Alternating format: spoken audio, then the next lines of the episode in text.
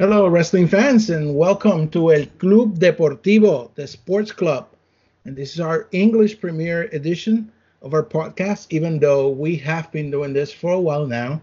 Uh, but we have a lot of friends that have been asking for us to do this in English because our native language is in Spanish, at least two of our three uh, hosts today. Um, but we decided to give it a shot and give our friends English speaking friends the opportunity to listen to our insight as wrestling fans for more than 20 years in my case. Um, and I know that my partners here have been watching wrestling for a long, long time. By the way, my name is JD, and I want to present to you my uh, partners in this venture. Uh, first of all, my uh, brother Luis. Luisito. Ah, perdón, perdón. Vamos a start over. Hold on. Um, nah, we start over now. No, no JD, tú, JD, tú puedes picar este canto. No, sí, yo le pico este pedacito mejor porque dale, that, was, that was so beautiful. Was, I think sí, it was sí, so beautiful. Dale, cu okay. dale, cuenta 3, 2, Cuando 1. yo cuente el 3, tú, tú empiezas como si hubiese seguido ahí, ¿ok, Luisito? Yo, ok, got yeah, it. Yeah, you, you. 3, 2, 1, go. Welcome, wrestling fans, to the ECD podcast. This is uh, host number two, Lewis, better known in Twitter as Mr. 973. Um, I have been a wrestling fan my entire life. Started off as a Hulkamaniac, then became a disciple of Austin 316, and remain so. Um, and I am here happy to be with you guys in the first of many, where we give ourselves, uh, we are very opinionated, but we have fun at the same time as wrestling fans. Yes, sir. And the third one in our trio is Mr. Peyot. Go on. Well, hi guys. My name is Senor Peyot, not Mr. So oh, JD, JD got it wrong the first time. So it's okay because that's what he does all the time. Ah, he's a good kid. Ah, now I've been a wrestling I've been a wrestling fan since forever. My dad showed me wrestling when I was like seven years old uh, here in Puerto Rico, and then I fell in love with it, and I've always followed it. Uh, I was a WCW mark. I love WCW, and now I like WWE, but I love All Elite Wrestling. So the All Elite Wrestling part that you're gonna hear in here is mostly my my segment, and if JD has a problem with it, he can just tell me, and I'm still gonna do it anyways. How rude. Anyway, that's the three of us. And again, uh, just to give you a glimpse of what we do here, we are um, a group of friends that just decided to talk about wrestling.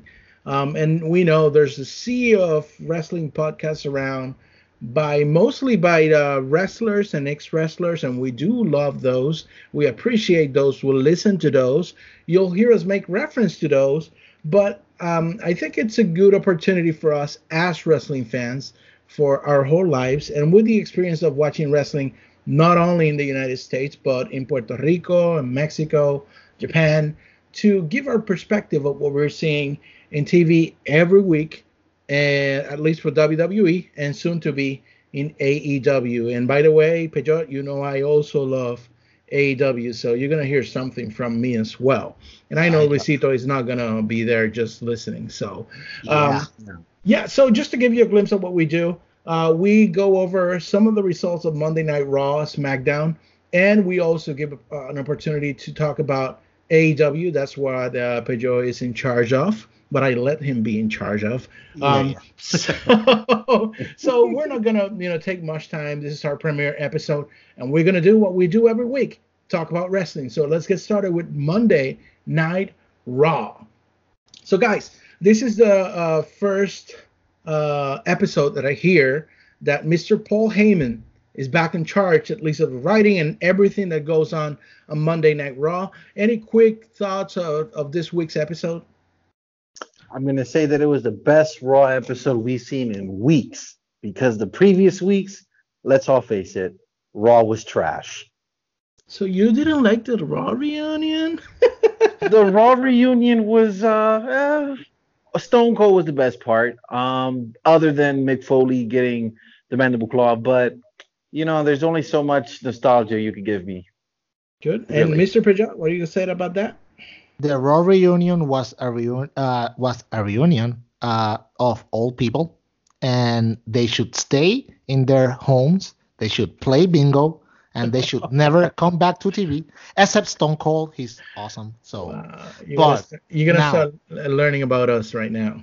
Now, now, now, but being serious, I mean, this episode of Raw was a big improvement. It was way better than we've been getting for the last couple of weeks, and certainly uh, they've been trying to work the Heyman uh, the Heyman recipe into the into the shows, and you can already tell that it's making is giving us good good results.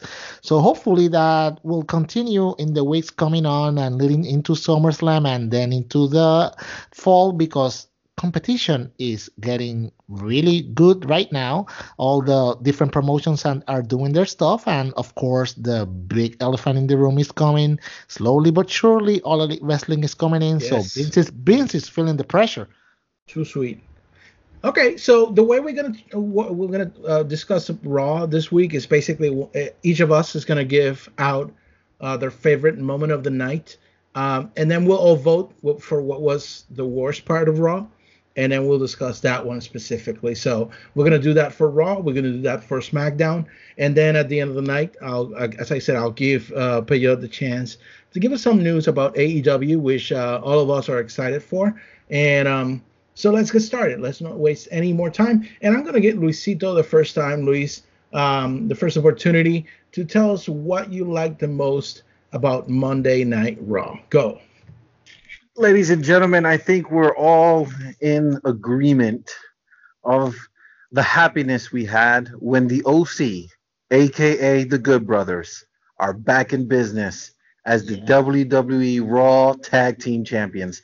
They are finally out of catering. They stopped eating sandwiches. They joined AJ Styles. And as a wrestling fan, both JD, Mr. Peyota, and myself, sorry, this is English. I'm going to say Mr. It's okay. Um, uh, it's all right.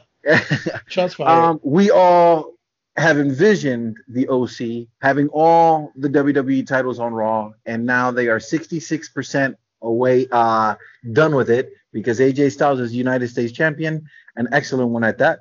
And we have the Good Brothers as the world uh, Raw Tag Team champions. So to me, while I am an Uso, yes, I love the Usos, mm-hmm. but I'm also happy that Gallows and Anderson are finally back on track and they are rightfully uh, tag team champions. And I'm happy that the revival lost.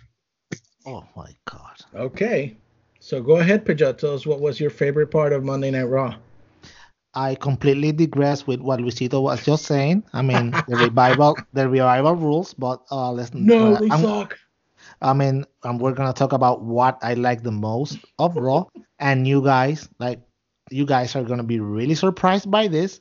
And I apologize if you don't like it, but if you don't like it, well, you're gonna still gonna hear what I have to say. And I completely, completely like the Maria and her husband. I'm gonna hit you, you know where? Uh, Kanellis. I like the angle. I like the way they're they're doing it with Maria. And the thing about it is that Maria when she was in the WWE all those years ago, she was a cookie cutter face with a happy smile and she was, you know, eye candy for the most part. Now it's different. Now she's obnoxious. You when you want to see her and you want to smack her face, but you don't want to change the channel. I'm when, gonna say when, that ECD podcast doesn't condone hitting the woman, but oh yeah, but but but in in a wrestling terminology, and hey, we have intergender wrestling all around, so I'm talking about that. And not only that, but it's not like the same like it was for Baron Corbin, where you just want to change the channel when he came up. In here, with Maria, she's doing an excellent job of, of just being an, a heel that you want to see somebody get her, and nobody can touch her because she's the pregnant champion, pregnant champion coming out. Please move. Oh and you see gosh. all those jobbers at the back on the on the screen just looking at her in disgust, like, oh my god, even Maria got a champion, and she she came in here not even like oh, two two or three weeks ago, and we still have to run uh, over the the 24/7 championship and never get R-Truth. So yeah, happy with Maria, happy with what she's she's giving us a good heel woman that you love to hate. You you went full full heel on that one, right? no, that's my natural self. So you hate humanity. okay, so I want to say what I liked about Monday Night Raw, and I gotta say uh, that I was just gonna say the same thing that Luisito said about the OC winning the tag championships, uh, but because he said that, I'm gonna go with my second one, which would be the actual match between so, uh, Seth Rollins and Dolph Ziggler. I think they had a really entertaining match, and I always point out that these two guys are two of the best wrestlers in the company. I, I'm saying wrestlers in the company. The entertainment part, the, the, characters may not be always on point. And recently, it was reported that uh, Kofi Kingston and Seth Rollins uh, are the one of the worst draws as champions in the in the recent history of WWE. And we have discussed in the past in our Spanish version of the podcast how Seth Rollins is better when he's uh, when he's after the championship and not the actual champion. Uh, but in the wrestling ring, these two guys are excellent, and I think they did a very good match. And that's gonna uh, be my vote. Actually, when when I say this, is kind of illogic, but uh, the match itself is what I liked. What happened after is what I don't like. And I know you gotta you're gonna digress with me, but I don't care. Again, um, and I, I, say that the match was great, but then uh, uh, Brock Lesnar coming out and giving Rollins the beating of his life was basically uh, they overdid it. That's what I what? think, and that's going to be my vote for what I didn't like ah, about Raw. So yeah, yeah, I said it. That said it. is blasphemy. blasphemy. Seth Rollins deserved the beating he got oh because gosh. one, he sucked as a Universal Champion. Yes. He couldn't draw a penny. Yes. And his girlfriend was fighting his battles. Yes. And on top of that, Seth Rollins had to be reminded why Brock Lesnar is the beast incarnate. Yes. The fact is that he thought that he gave him a low blow at WrestleMania, three curb stomps, and he really thought he can hang with Lesnar. Lesnar was mad about it. First off, Lesnar was mad he wasn't the main event at WrestleMania. Then on top of that, he heard this skinny guy go ahead and start bragging about the fact he lost. So he had to remind him a little bit. I'm actually very happy. I liked the OC winning the tag belts. The only other thing that I'll say that was excellent was that beatdown. That beatdown was awesome. Yep. and I know was, Peyote is going to say something too, of course. It was so good. You mean to tell me that you didn't like, that you didn't enjoy I mean, it was four F5s, three on a chair, then one for good measure on the on the, the yeah exactly. You mean to tell me I didn't enjoy that? Oh my god, I was giddy. I was la- I was I couldn't. I mean, it was like if you won the lotto and you had the number in front of you and you know that you won, and I was like, oh my god, I'm, I'm rich. yeah, I mean, I don't like Seth Rollins. Wow. I do not like him. He's a great wrestler. Don't mind me. He's a great wrestler. But as a character and the way he's been portrayed for the last couple of months, especially with the idiotic things that he did the other day on the internet, on Twitter, I mean, he doesn't. I mean, he doesn't even deserve to be in the same ring as Brock. Wow. Brock, the machine. Well, showed well, that's that's that's what I'm thinking. Now now basically Brock Lesnar destroyed internally yes.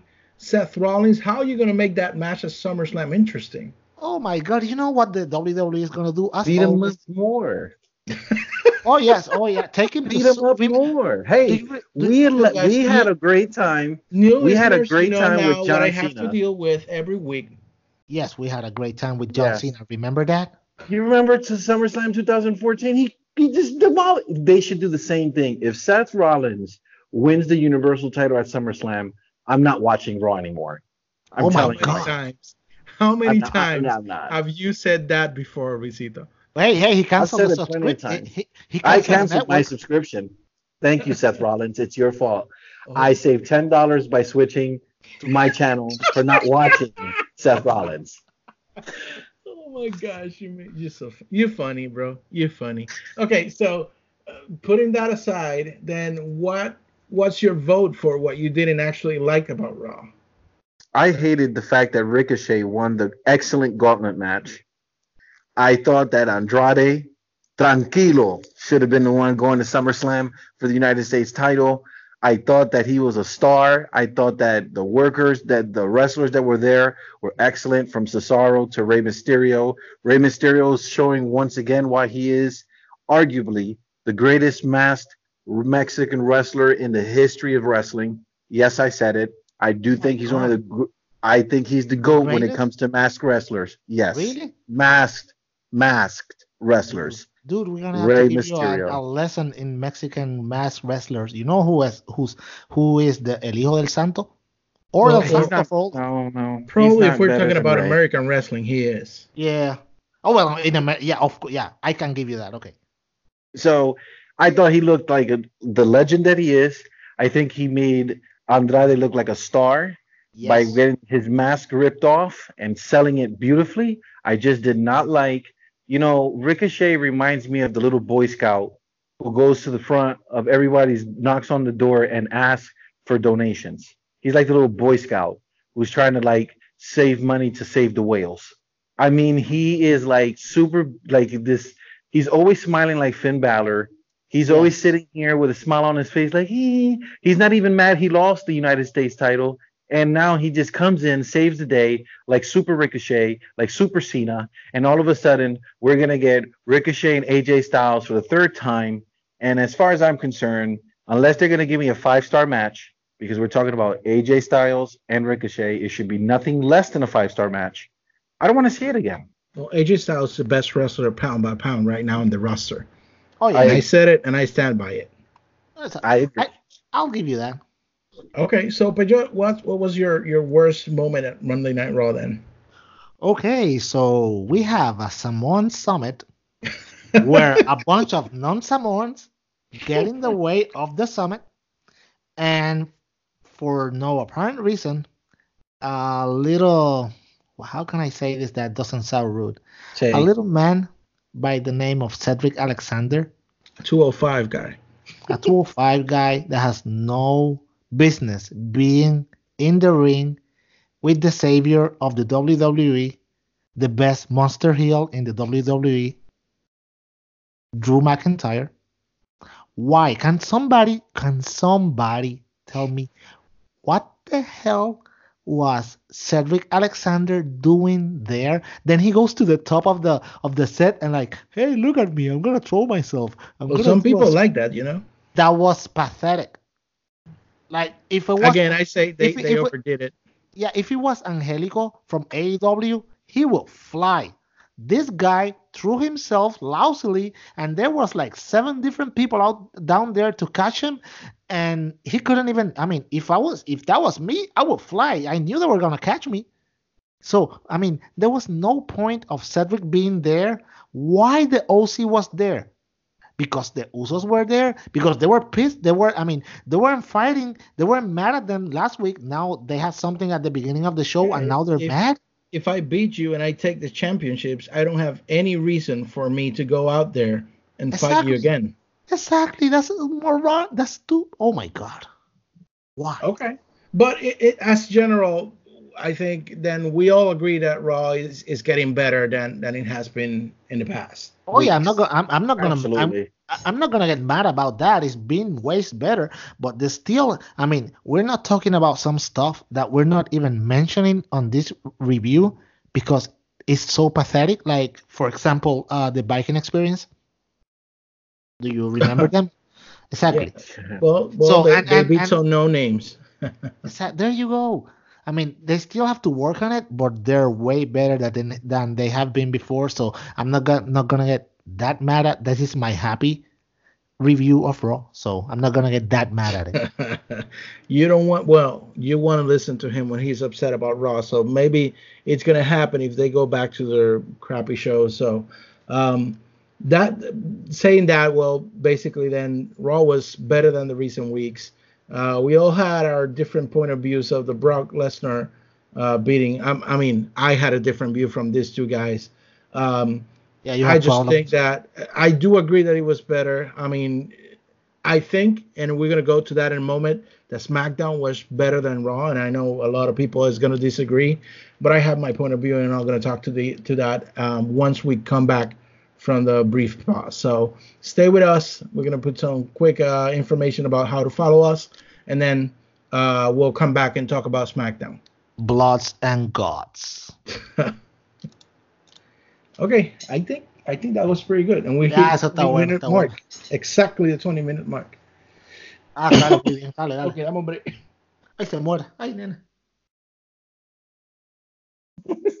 Ah, tienes que, okay. JD, necesito que pelees conmigo, JD. bueno, lo que pasa es que como es el primero y nos no estamos estableciendo, no importa. No queremos que... tardar mucho todavía en lo que cogemos ritmo, pues. Sí, sí, sí, pero, no, pero está bien, está bien. Pero, pero eso viene, no te preocupes. Es como, es como hay que venderlo poquito a poco. Sí, sí, sí. Así que, 3, 2, 1. And we're back, and we thank you if you're still with us. We're going to talk now about SmackDown, which is personally, uh, to me, it's it's actually the best show, or it has been at least for the last year or so. Um, at the end of the day, it was the house that AJ Styles built, and I think he did a great job. And um, I I just hope that they just don't drop it like they have been doing like a couple of weeks ago and going forward. But now um, we're gonna do the same formula. We're gonna talk about nice thing we liked about SmackDown, uh, each of us, and then we'll talk about that thing that we actually didn't like uh, and discuss uh, um, that point at some you know brief um, statements. So um, I started. Uh, I think Luisito started first the Raw section. So being so nice as I am, I'm gonna give Peugeot the the the the opportunity to hit, give his uh, uh, the thing that he liked about SmackDown first. So, Mr. Peugeot, Senor Peugeot, go ahead. Okay, uh, actually, I really, really like this one It was Kevin Owens versus the Savior, the best heel in the WWE, Drew McIntyre. Was a great match. It Was actually a pay-per-view quality match. It was the right length, and the thing that I liked the most about it was that Drew lost, and you're gonna say like, wait, what? This guy loves Drew so much, but he's happy that he lost. Well, if you can hear me for just a second, you will know that for the last couple of weeks, everything that has been uh, remotely uh, about Drew and Shane McMahon and all this stuff is uh, he it has ended the same way about Drew and Shane and his gang, you know, basically kicking everybody's behind all the time. So it was different that Drew McIntyre lost, and not only that he lost, but he actually had to eat two stunners to lose. So they which painted... by the way, and I said I said on the Spanish uh, version, and I'm gonna confirm that again. And I know that um, uh, maybe Luisito will not like this. And just to get a glimpse of what I'm saying, Luisito loves Stone Cold Steve Austin. I think it's his favorite wrestler all time. Um, and he was a couple weeks ago criticizing criticizing um, Mr. Kevin Owens uh, stunner, and I gotta say this week those two stunners were gold. Yeah, they were way better. They were way better because they were sold better. Agree. Yep, Did Drew McIntyre agree. sold it very well. I still think that it is still a blasphemy that Kevin Owens uses the stunner, but I will say that it's getting better and if he has the potential to do it, um, I will uh, warm up to the idea of the stunner. Um, I thought that in the Raw reunion, for instance, Stone Cold will give his blessing. He did not, so if he didn't, neither am I. Um, but um, it's getting better. I, I agree, it was getting better, but I think that the stunners were acceptable because of Drew, um, because he sold it very well and they were believable. And that's, it wasn't that's that I, Kevin Owens I, was. I, yeah, it wasn't like that, that Kevin that, Stones was throwing stunners at people and the fans on the floor like he was the other day. No. Oh well, but God. you know, you it's it's my point is this. Basically, uh, we haven't seen the stunner since the 90s. So we got a full new roster that never sold the stunner before. Uh, the closest thing is the actual uh, RKO, which is exactly not the same move at all. At all. And uh, besides that, uh, we got to give them a chance to sell it better. I was talking about how we remember the stunner and the best stunners were done uh, Stone Cold to either The Rock or Triple H or um, Shawn Michaels or or Mr. McMahon, and or it Jerry. was just because. Oh, and Jericho. I'm sorry. Sorry. Sorry, I didn't mention him. Uh, but due to the point that they actually sold the stunner great. I remember I remember the Rock jumping down and back up oh, yeah. for it. And I and and HBK, well, HBK can sell anything. Uh, I even last week when Dolph given the super kick, that was amazing. Um, so I mean, the selling is as much part as the doing of the signature move. And I think uh, Kevin Owen is going to get only better with time doing it, and the roster is going to get better um, taking this. Oh, yeah. I agree. I still think it's blasphemy, but I agree. I agree. Okay, and then uh, now that you're, you know, you're here, so tell us uh, what was your favorite part of um, of SmackDown? I'm going to give a different one. I did think that the Kevin Owens and uh, Drew McIntyre match was great, and the stunner was sold great, and the story was great. But I am going to say that Randy Orton's promo, oh yeah, against the nauseating, and I was a big New Day fan once upon a time, nauseating. Wow. Kofi Kingston because he's getting nauseous. He yeah. makes me nauseous at this point. I don't even want to eat pancakes anymore. Oh, I just, I, I just don't. Um, and I was a huge fan of the Kofi Mania storyline, and I can't believe that Kofi Kingston could not capitalize on it. But nonetheless, um, I think that the promo for Randy Orton was excellent, and in my opinion, I am so rooting for Randy Orton to be Kofi Kingston at SummerSlam. Yes, I am. I, I, at this point, I do. Um, and what what's really annoying me about Kofi is that he really, I thought that he was the weaker of the two when it came to the promos. I didn't real I didn't feel like he was, I didn't feel like he gave Randy Orton a good response. And um, his feuds are not entertaining anymore to me as a world champion. Um, part of the storyline has to be some type of anger um, I, I don't like you yeah. getting an RKO, getting put to sleep with by Samoa Joe, and then the next week you're just skipping down Yellow Brick Road throwing us pancakes. I, and, I'm and flipping tired. the guy off with a smile. and face. flipping the guy out with a smile. Like, who flips the middle finger with a smile? Nobody but Kofi yes, Kingston. Kofi Kingston does. like, but his yeah, promo, I mean, he he has he has he's one of the other guys who has the Finn Balor syndrome, which it's he's always smiling and I know we know you're pretty happy to be there, but you gotta you gotta give your characters different emotions so you can sell what you're doing and what's happening with you on the storyline and on the ring. You know, you know right. what I you know what I really really like about this promo, the fact that they actually use a storyline that happened ten years ago. That oh, was oh, yeah. Amazing. With Randy, you can pretty much do that every time. Yeah, because Randy is awesome. So the thing that remember the stupid thing when when Randy when Randy hit him with the RKO and he got up and he said like stupid. I mean the the the the fact that they went to that mm-hmm. it was just amazing and the demeanor when Randy hits those promos. I mean that guy. I was hearing somebody today in a podcast saying that Randy Orton is almost there as the same as John Cena, where you cannot help but pop at him every time you see him. He's at that status already, yeah. where and it doesn't matter if he's a heel or a face.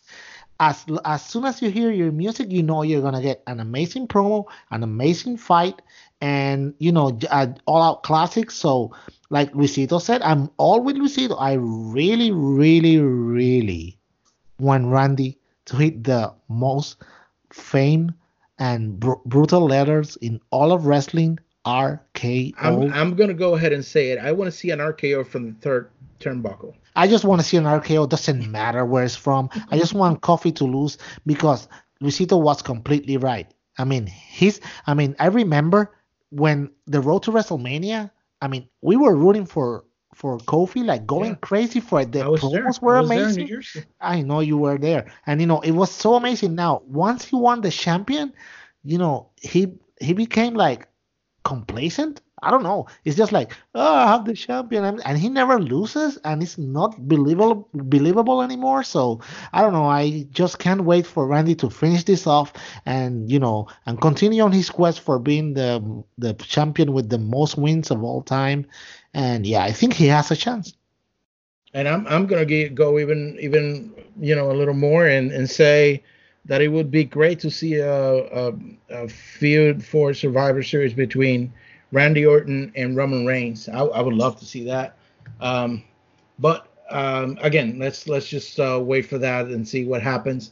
In my part, I just want to see that. I just want to say that uh, what I like the most from SmackDown. I agree with your choices, but I want to say that I loved Dolph Ziggler's promo, and uh, we know Dolph Ziggler has a lot of qualities. He's a great wrestler, uh, but he can be on point when they let him be on point and when he's allowed to do what he wants to say and do what he wants to do and say what he wants to say. And I think that promo where he was uh, belittling uh, Goldberg for his match, HBK, and then talking about Miz, And I mean, you cannot be wrong when you finish your promo saying, Miz, you aren't even the best wrestler in your house. I'm more afraid of Maryse, and I'm sure you are too. Buddy, that's gold. That's promo gold. And I think uh, it, it, I really got excited for that promo. I think it was a great section of SmackDown, independently of everything else. So that that was my favorite part of of uh, SmackDown. And I really think that something is going to happen with Ziggler and in, in, in SummerSlam. I it wouldn't be a surprise for me. What I think they want to do it a surprise, but it wouldn't be a surprise to me if for some or in any way Goldberg and Shawn Michaels are uh, either showing up or intervening, something's going to happen uh, because he's mentioning Goldberg every single time, and I know there must be a reason for that. I know the reason because his match with the Undertaker was trash.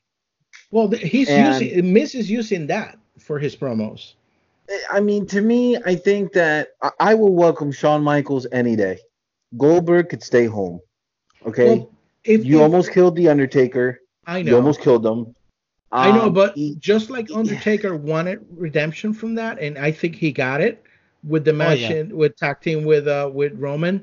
I think Goldberg wants to do the same thing, and I I wouldn't be surprised if mid match he just comes out of the crowd, gives him a spear, and goes away, and that's fine for me. Because that's the way that Goldberg went up, just doing something that takes a couple seconds, and that's it. He's not made for long matches. No. He make, no. He makes sense. He'll make the, the spear and the jackhammer, and you know, and have me spin him one, two, three, and that's and that's it. it. That's it. You don't. I, you I don't. don't think, we don't want Goldberg for five minutes in there. I don't even want. I don't even want the Miz against Ziggler. No, Give me HBK versus Dolph Ziggler he deserves redemption because that last match that'll put some butts in the seats. Yeah, because the last match that Mike Shawn Mike HBK had was horrible. Mm-hmm. That tag team match with him and Triple H and the Undertaker and Kane, if anyone deserves redemption, it is the great and legendary HBK. And who better than Ziggler? Oh, I think oh, oh, oh Ziggler. Oh. I know, I know who's better than than Ziggler to do this. Here we go. And they already tested on Monday Night Raw on their reunion. AJ Styles. Hmm. AJ Styles versus HBK is so much money. Oh yeah, that's that's a yeah, WrestleMania but, match, buddy. But, that's a WrestleMania. But if we're talking match. about, but if we're talking about the SummerSlam storyline, it should be HBK. But it's H- too late. It's everything's too late in place for it, though.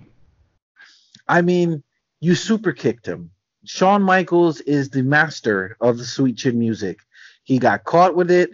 Dolph Ziggler did it. Dolph Ziggler, if you look at him, he's dressing like Shawn Michaels. He's looking like Shawn Michaels when he was younger. Yeah, it's always been. Um, oh, yeah. I think that Dolph Ziggler is arguably one of the three most underappreciated wrestlers in the roster. At least three, top three. say that. Um, and, and, that's why HBK's promo was on point the last week because he said uh, it's sad to know that you'll always be a, a, a B Shawn Michaels. You're not the real thing. and, and it would be and it would be awesome. But the, the the thing about it is, I I I mean I understand what you guys are saying, but they don't have time to do this for SummerSlam. They only have the go home show. Why are you gonna set a right? Why are you gonna have Shawn Michael come back, not wrestle in in America for quite a few uh, for a bunch of years, and you're gonna have him back, you know, on on in one week and go well, out. I mean, it's stupid. You, I mean, no, if you're gonna have no Shawn Michaels, if you're gonna if you're gonna I, have Shawn Michaels come back, that's an event that you promote for a couple of months. For example, I mean, I'm gonna okay, guys. I'm I am so good at this that I'm gonna give you a little bit of so booking. humble too. Oh yeah, always a little bit of booking 101 future bu- booking what uh, which is what AW does. I'm gonna give you some future booking for you guys. So let's say we have for Survivor Series. We okay, so let's say we have uh, uh Dolph Ziggler, you know, super kicks again, Shawn Michaels, and keeps on teasing him, and you're never gonna come out of return to fight me, and you get Shawn Michaels versus Dolph Ziggler at, at Survivor Series. It's a good match. It's not the best, of course. Uh, Shawn wins, and then on the Royal Rumble, and starting the road to WrestleMania, you get AJ Styles, and you know making fun with the OC and making fun of Shawn Michaels, saying, "Oh, you you had to come back on a match with Dolph Ziggler because you know you never could have uh, get in the ring with me, so you have to use uh, an excuse for an excuse for a wrestler to to get your return match. You know, I bet you you can fight me, and then you can build this." And you can have your WrestleMania as the last match ever of Shawn Michaels versus AJ Styles. That's money, and we're going to see that live. Well, we'll see. We'll see if they do that. I don't know. Hopefully they they'll listen to this postca- podcast and pay attention to it. Um, I can tell you, uh, for instance, that everything's in place uh, because the OC is saying they are the only club that ever mattered. So uh, they can use that as well. And I don't want to leave SmackDown without saying that um, even though I know what you guys been saying about Kofi Kingston uh, that match with AJ Styles. I was upset when I learned the result of it because I didn't watch SmackDown live. I had to watch it on my DVR. I was out with the family, but uh, the match itself, I think it was great, and especially that ending with um, AJ Styles trying the phenomenal forearm and and then Kofi receiving it with the trouble in paradise. I think it was great. I mean, so in in wrestling terms, that was very good. Um, I don't want to leave SmackDown without pointing that out. Um, and that's part of the reason I actually did like SmackDown a lot. Uh, you mentioned the Randy Orton promo. I think the Ali versus Shinsuke Nakamura uh, feud is going to be good. It's something fresh. We've never seen two great wrestlers, and I know uh, this could elevate Ali um, on on his career. Um, we can all agree that uh, what they're doing with Bray it's awesome. Uh, the way that they presented the Firefly Funhouse and the Rambling Rabbit and um, the nice Bray Wyatt uh, being take, take, taken over by the Fiend and then showing up. So that that's amazing. And I know you guys want to say something about that. I love Bray Wyatt is a great. Bray Wyatt is a genius. Yes. He's a genius. He's so amazing. Yes. I mean, let him in. I mean, I mean, we can we can be here all night talking about Bray Wyatt, so you, you might just want to stop us right about now, okay. because yeah, we're gonna ramble. So we can we can then do a, a, special episode for Bray Wyatt if you want. Oh, um, when when can we do this? well, you you just gotta let him in. Uh, oh, besides yes, that, let him um, in. I love I loved uh, what they're doing with, and I know you may not agree with this, but uh, the feud between Bayley and Ember Moon, I think is doing great. I think either of them going uh, heel, it's gonna be a it's gonna be a win. Uh, Bayley. Bayley would be awesome. I don't know with Bayley, you know that they want to sell her as the good girl. Um, She's and Cena for. So Ember Moon, I think as a heel would be awesome. Um, other than that, uh, for the bad spots that we can call about SmackDown, um, I'm gonna say the Daniel Bryan thing where they're doing what he wants to say something that's career altering and he just goes off and n- never says anything. I think that's getting old. What do you got to say, guys? Hmm. I I agree. I, I agree, but the thing is that they already tried this before, a couple of times with different wrestlers in different situations. So it's nothing that is completely new.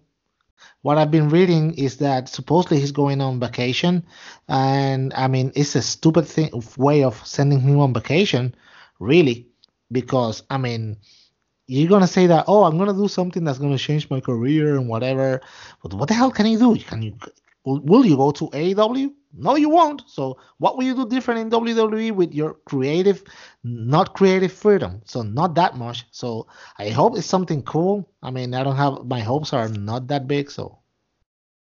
Well, and then and I love that uh, Aleister Black went back to his uh, Black Dark corner. Uh, his promos are amazing, um, and I, I like I like the way they're shaping this. Um, I was not very happy though to see Sami Zayn answering his uh, call for a match in SummerSlam.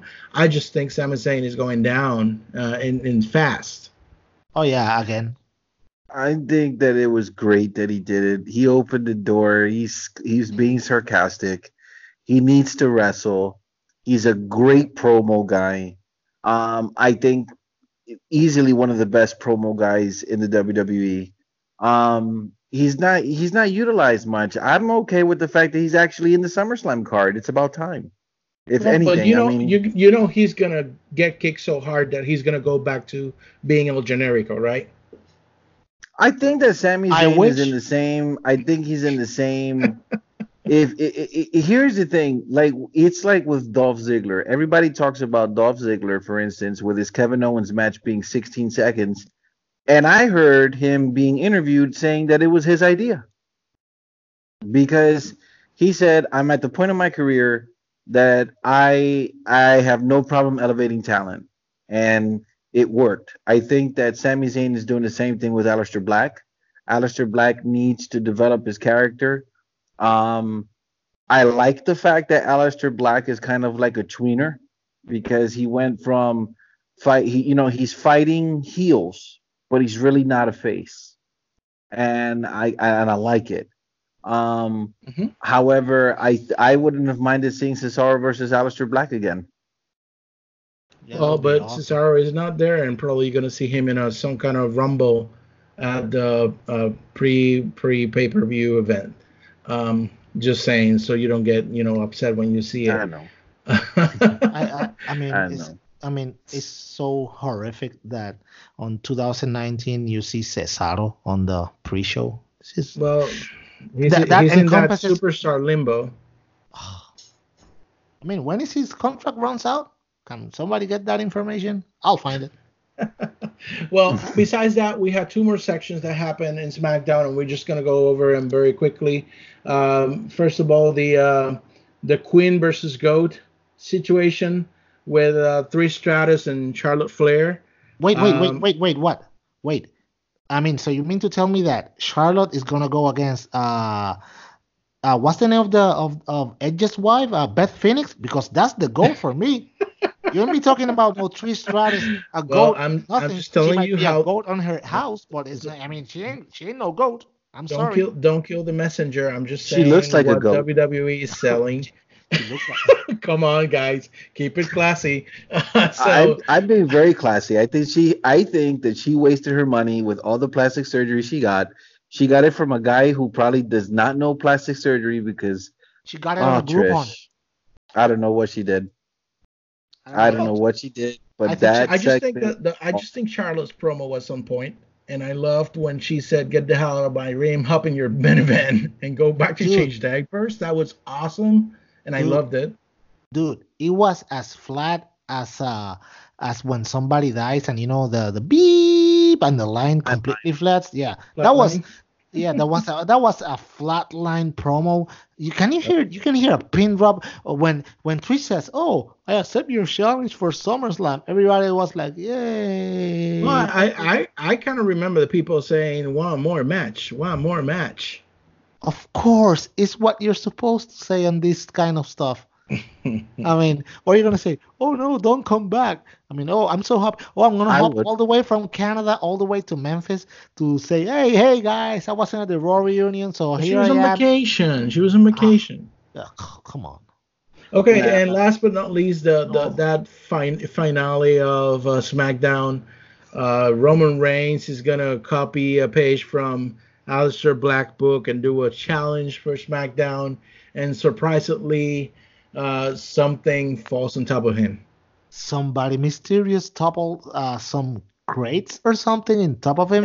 In the most in the most awfully shot angle ever for WWE for a company that's been in I mean that's been in business for more than 30 years. You mean to tell me that these people cannot do a segment that is so easily shot like this one and they did okay let's say they said okay we can do this the right way or we're gonna put five different idiotic ways of doing this and we're gonna select the worst one and they said like, oh let's take the worst one because we're cool like that that was horrific Luisito tell me something please I think it was horrific. I think it sucked.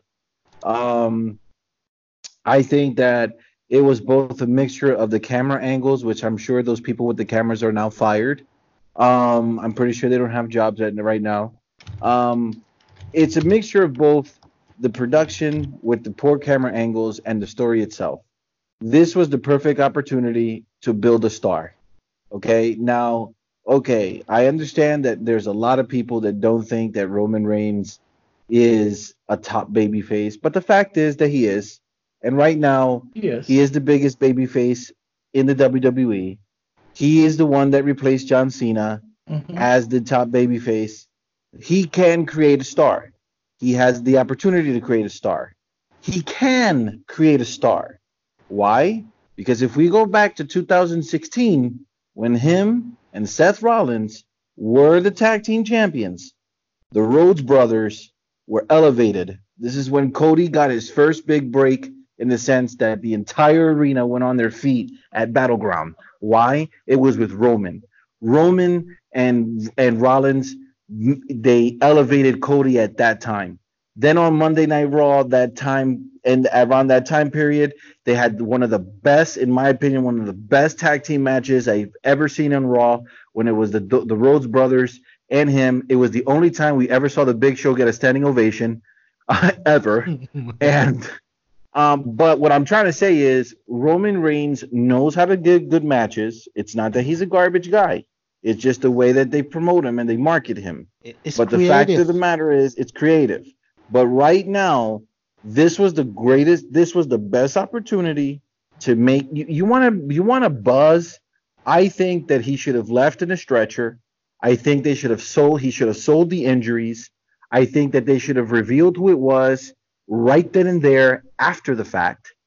I'm not saying that he would be a monster heel like Brock, but the fact is, it should have been built a lot better. I thought the segment was horrible. And if the WWE was thinking that I, as a fan, am wondering who pushed Roman uh, that on Roman Reigns. I am not Vince. I am th- actually thinking, what were you thinking with the camera angles? Not who pushed that stuff on Roman Reigns. Nobody cares about who pushes. Everybody's talking about the horrible the camera, camera angles. Yeah. yeah. that's horrific. That's what talking about. It was bad. That's biting you bad. in the butt. So it was so it, it was more production than writing, in my view. I think um, I think I the think idea was, was good. I think it was not fully and properly executed. I think it was. I, I think it was both. I think it was both the story. It didn't make sense the way it was presented, and the production. Because right now, let me put it like this: the camera angles could have stunk exactly like they were. They could have been horrible. But if the story was sold right, we would be thinking about the story more than the cameras the fact that we're thinking about the cameras more than the story will show you how poor the story was. Well, I guess the fact that he got up like nothing happened killed yeah. killed it. But um, exactly, if, if they had done that right, uh, we would be talking about who did it. Which actually, right now, Correct. internet is saying it was uh, Blake. Uh, so Blake Murphy. So if that's the case, I'd love definitely to see. Uh, uh I'm sorry, Buddy Murphy, and I love definitely love to see um, that match because I, I want to see Buddy get up. I want to see Buddy get, get an opportunity and and and establish himself. Because as as on 205, he was the only person that I cared about in 205. Well, you're not gonna see him establish himself if his first no. feud is with Roman. That ain't gonna, happen. He's, He's gonna, gonna, get, get fed, to the big dog. First off, Roman Reigns versus Buddy Murphy. Just think about it for a minute. Roman Reigns versus Buddy Murphy at SummerSlam. Doesn't make any sense. Because I decided to push the the crates because I don't like you. Nah, I think I hope that Buddy Murphy is not it, and I say that for two reasons. One, because he's going to be fed to Roman Reigns. The story is going to be squashed, just like the McIntyre Reigns story was squashed at WrestleMania, and it didn't work, despite the fact that Drew was awesome. Um, he's, and he's to put awesome. He's awesome. Well, it, uh, well, I mean, in the storyline. Oh yeah, no, I know. Roman Reigns, he was he was awesome, and then the match came and it was horrible, and I thought that was going to be a show stealer. I I I think Buddy Murphy's great, but to be fed to the Roman Reigns, and then if you look at the story itself, because it, it's they screwed it up so bad on Tuesday, I just I, I think it would be like career suicide. I hope it's not Buddy Murphy. I really hope not. It's not gonna work for him. Well, and that's the way we actually end the SmackDown review for this week. Uh, stay with us next week so you can uh, listen to what happens uh, next week. But for now, I'm gonna uh, we're gonna take a quick pause, and then Senor Peyot, Mr. Peyot, is gonna take a little uh, talk a little about what's going on with AEW on our way to All Out. So stay tuned. Okay, guys. Yes. Vamos. Continue. Ready? Three, two, one. Go, Peyot. And we're back with the best section of all of this podcast. You're gonna learn this as you go. This is I'm the best. The, this is the best section. Oh no, it's the best section of all the podcasts. The All Elite Wrestling section. No, please don't. E uh, Elite oh D D Elite D Elite. And for everybody, you. and for everybody that's listening, I have to suffer this every single week. But I'm okay. JD's a cool guy. So yeah, JD, Luisito. We're going to talk a, yes. a, a, little bit about what's going on in the world of All Elite Wrestling. Bunch of stuff happening. First of all, on Monday, they actually uh, announced the date I was going they were going to start uh, start selling the tickets for their new show, which mm. is on which is on on October the 2nd. It's going to be Friday. Cap, uh, it's going to be this Friday, and it's going to be the show is going to be on October the 2nd in the uh, Capital One Arena in Washington D.C. The prices are surprisingly and refreshingly not that expensive. They start they start at twenty dollars, all the way to two hundred and fifty dollars. The first three rows with a commemorative chair that once you get out of that stadium, you could sell you can you're gonna be able to sell it for a bunch more money. So basically, you'll be going free for that event. That is if you can get a ticket, because ladies and gentlemen, these go out to on sale on Friday and I foresee that in le- that in less than 30 minutes they're gonna be sold out. So if you're lucky and you are lucky and you get in the queue and I and I tried to I went into the queue for uh for the for the selling for the all out event and I went exactly at the time it opened and I was like number 30,000 so it's going to be really difficult to get one uh one of those that's going to be hot ticket in town for uh October. I'm really excited uh, guys, what do you think about the prices and everything that's going on with this first show of All Elite Wrestling on TNT October 2nd? I personally love it. I, I, would definitely love to be there. I mean, it's it's kind of a rough thing because it's on Wednesday, um, so it's hard for me to travel down there. Uh, but I'd love to be there. I just hope that they come to Hartford or Bridgeport soon, which there are rumors that they're going to be uh, going to Bridgeport. Thanks to my friend Joe, if he's listening for uh, keeping me update what's with what's happening on Bridgeport. Um, but if they come, I'll definitely go. I mean, uh, I heard that they're booking uh, smaller arenas for the following shows, which should be around 10,000 seats, and I think that's a smart strategy just to establish their show. So I'll definitely support them. I'm I'm crazy for them to come to Connecticut. Luisito. Um, I think that the I think that the the way they're selling the tickets is is super super genius.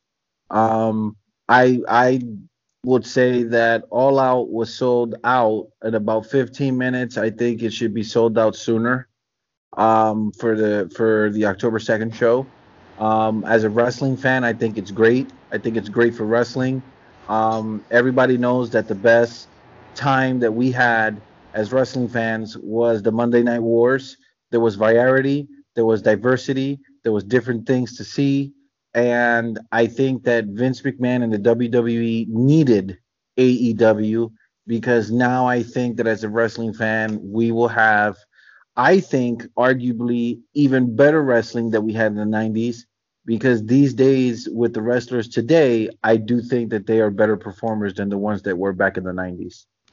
I cannot be more uh, you know, in the same room as you are. I think it's a best it's the best thing for everybody. Uh, WWE needed competition for quite a while.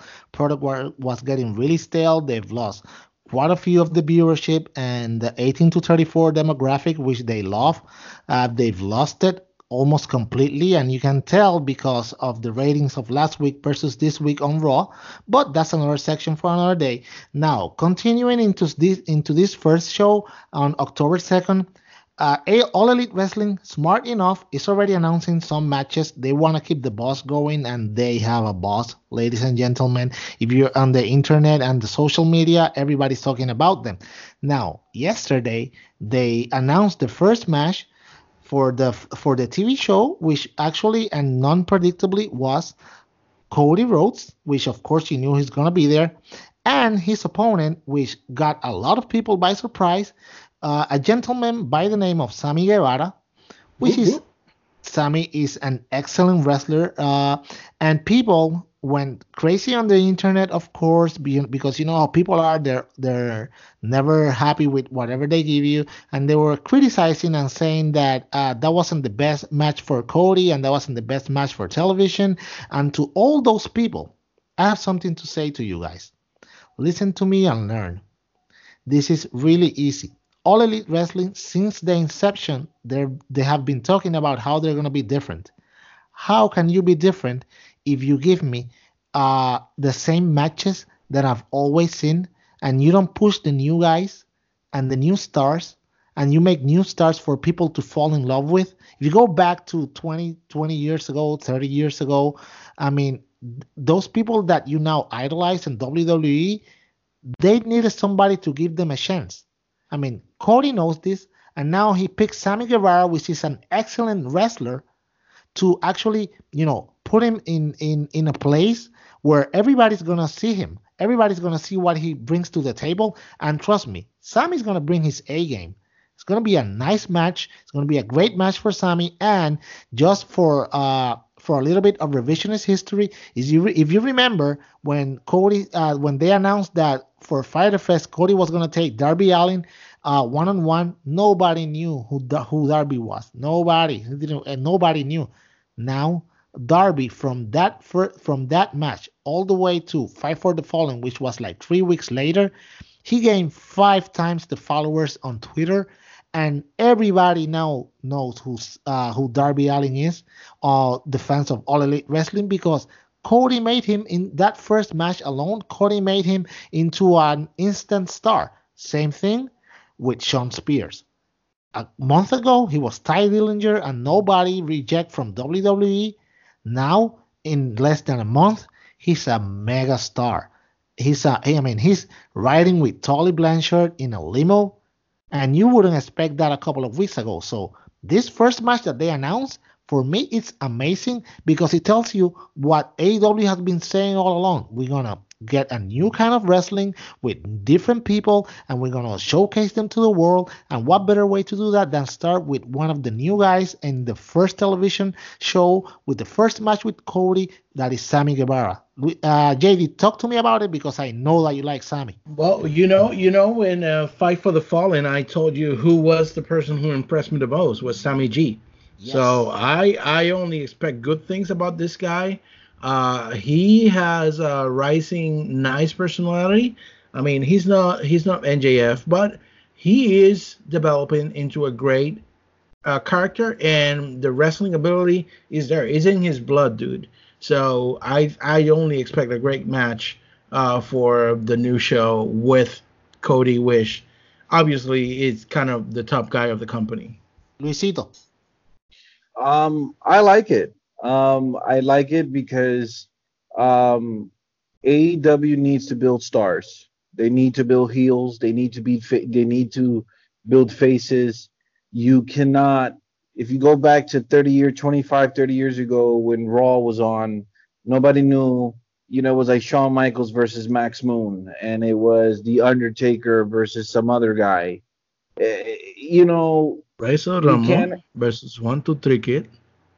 Correct. That was, for instance, One Two Three Kid had like 15 names before he became One Two Three Kid, and Razor Ramon, being six foot seven, almost a 300 pounder, a big dude, was established as one of the ba- one of the greatest intercontinental champions even at that time, and he it's one two three kid became X Pac and became a Hall of Famer, and it all started with a match with Razor Ramon and one two three kid. The same way when we think about Darby Allin, and when you think about Darby Allin five years from now, you're always gonna think about that match with Cody, and yep. you're gonna think about it because he was made to look like a million bucks.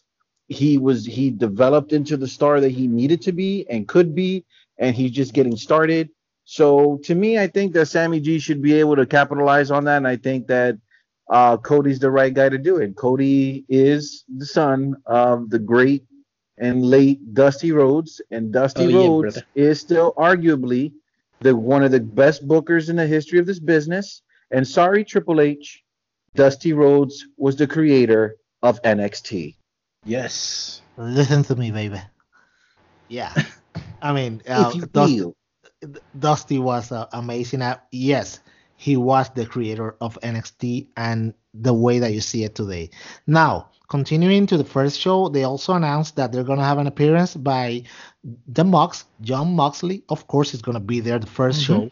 And uh, for all the people that you know that follow a little bit more wrestling, like for example New Japan Pro Wrestling, you know that you uh that Jon Moxley is just just killing it over there in the G1. Currently hasn't lost. He has 10 points.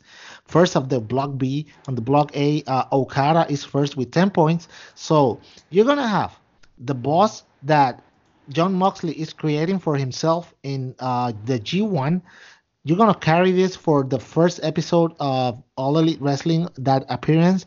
That's going to be awesome. I mean, people are saying that they expect uh, uh Jon Moxley to be at the finals of the G1 that would be amazing for all elite because it's giving them exposure in different countries and that would be great. And also last but not least they just announced today i mean and this was you know this was like uh for me one of the best announcements that i could that i could ever see and i didn't foresee it to see it that soon on television.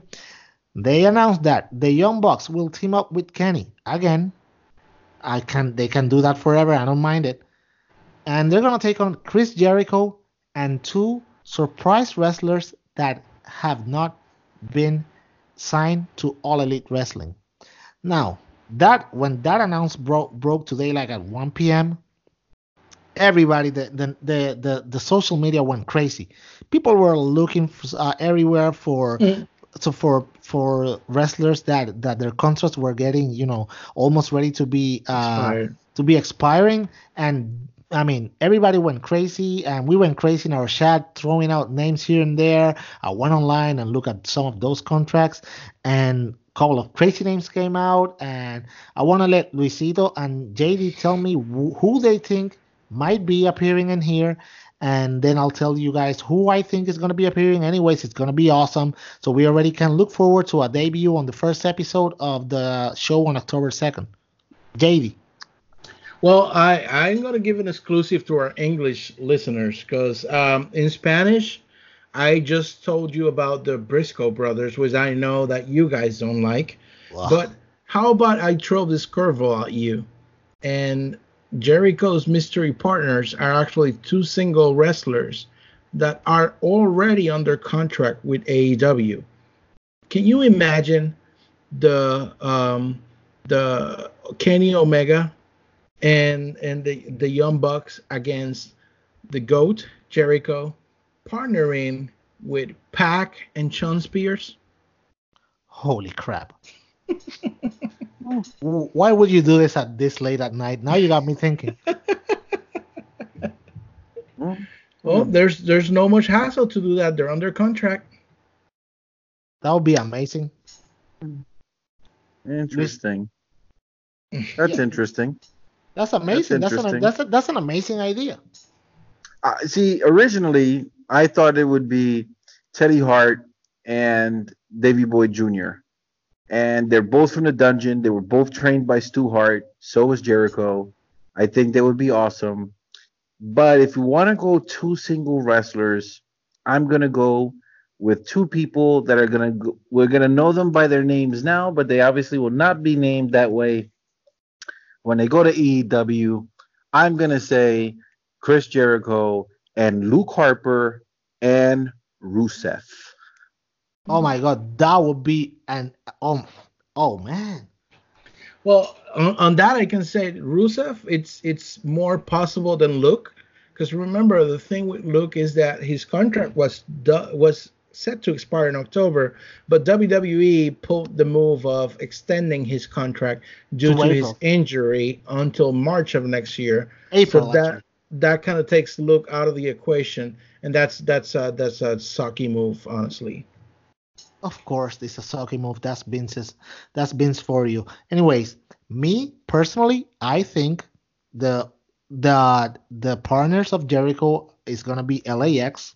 LAX is already done with uh, with with their contract on uh, on Impact Wrestling, and now they uh, are free agents, and WWE is gonna offer them the house and then some. They're gonna offer them a lot of money.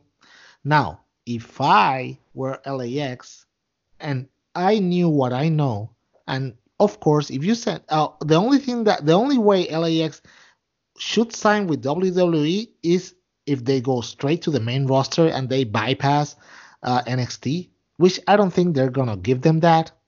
So if you're LAX, your options are you go to NXT, you flounder there for a year and a half, making five hundred dollars a week, years. maybe two years learning how to, you know, to work the ring and work the WWE style. You're not gonna be able to you to use your style, or you go to AEW, which is gonna offer you a lot of money, and you're gonna be able to do basically whatever you want. You're gonna have creative freedom, and you're gonna go straight to the top because, and then, and not only that, but you're gonna have a bunch of great tag teams to wrestle with. It's not that hard of a decision. Be amazing if they go in there, but I can already think that all of us are going to be wrong and they're going to have somebody else. But still, it's amazing just to fantasize about who's going to be there. Mm-hmm. I mean, mm-hmm. it's going to be amazing. That show is going to be a, I mean, uh, you cannot miss that show for nothing. It's going to be October 2nd at, uh, on TNT, 8 p.m., 8 to 10. So well, they know they know what they're doing. If you remember, and, and I don't want to extend too much. I know we're, we're kind of late now, but um, if you think about WCW, what set WCW to go all the way up was when my favorite guy, is Scott Hall, the bad guy, showed up inadvertently. So if they bring a big surprise, they can start right off and and go straight up and get to be known by uh, well, I know pretty much all wrestling fans now have heard about AEW, but go mainstream because they make so such big news. Yeah, and they have two and they have two opportunities, actually two great opportunities of doing this. They have first they have All Out uh and on August 31st and I think that show is going to end with a bang and they have to because remember, they're not going to have nothing in September until they get to TV on October. So they have to ride a great wave of of momentum all the way to the first show. So I think that they're gonna have some surprises for for us in All Out. It's gonna be a cliffhanger. and it's gonna be a cliffhanger. Somebody's gonna come out, somebody that you do not expect, and then that's leading you all the way and riding all the way for the first episode, which I bet at the end somebody uh, also somebody new is gonna come in who's gonna shake the foundation of wrestling. That's they have to do a big splash, as that's the only way to do it. CM know, Punk. someone who can CM drive- Punk. Oh. CM Punk. CM Oh, Punk. no, no, no, no, no. CM And- Punk. And then we're gonna talk. And next week we're gonna talk a little bit about CM Punk because we haven't touched the CM Punk subject in this podcast, and I think it's time. We're overdue to talk about it. So mm. next week we promise you, and we're gonna we're gonna leave you with that cliffhanger. We're gonna talk about CM Punk and the state of All Elite Wrestling and CM Punk. But for now, let, let's finish up this section. We're going to talk a little bit about Road to All Out, this uh, episode 3, which came out today. I know you guys haven't seen it. Of course, I'm an AEW junkie, so I already saw it. Pretty amazing. I'm not going to spoil it for you, but you guys go and see it. Uh, the only thing I can tell you is that the way they shoot this episode is just amazing. The way they're elevating the story and the way that they're still making Shawn Spears like the superstar that he now is in less than a month, guys. Remember this. Last month he was Tye Dillinger, nobody from All Elite Wrestling, a good hand. Mhm. Now he's a star. So I'm gonna leave you guys with a little assignment that go and watch this. It's gonna be it's, it's an amazing show. People are already ranting about it on the internet, saying how good shot it is. And I really hope that on the next road to All Outs, they're gonna give us a little bit more information about the, about the woman wrestling in the card because so far they haven't announced nothing. They have all the four main events, but they ha- they don't have nothing in the woman front. I expect that to change next week. And next week, of course, we're gonna talk more about All Elite Wrestling. So now, guys, uh, um, this is gonna be the end for now on All Elite Wrestling, we're gonna we're running a little bit long now. So I hope that you like this section. I mean, I'm a mark for All Elite Wrestling, and as you guys are gonna learn as you hear this, but I love all of wrestling. But I mean, it's finally it's time that for after all these years that we have competition, and right now with the competition between WWE and All Elite Wrestling and the other federations that are doing a great job and uh, at doing what they do, it's a great time again, finally, after all these years, to be a wrestling fan. So, JD, with that, I'm gonna leave it open. I'm gonna pass it over to you so you can say goodbye to the to this episode and then Luisito. So, thank you for hearing, and we'll hear you guys next week here in the El Club Deportivo podcast. Thank you for listening, guys. Uh, as, as he said, it's the Club Deportivo, the sports club.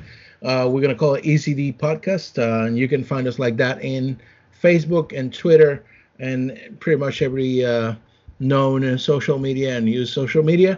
Uh, I I am already looking for some shirts because I got my Cody Rhodes shirt, but I want to get some uh, some Jericho shirt and well, I saw a, a Bray Baker shirt that looks great.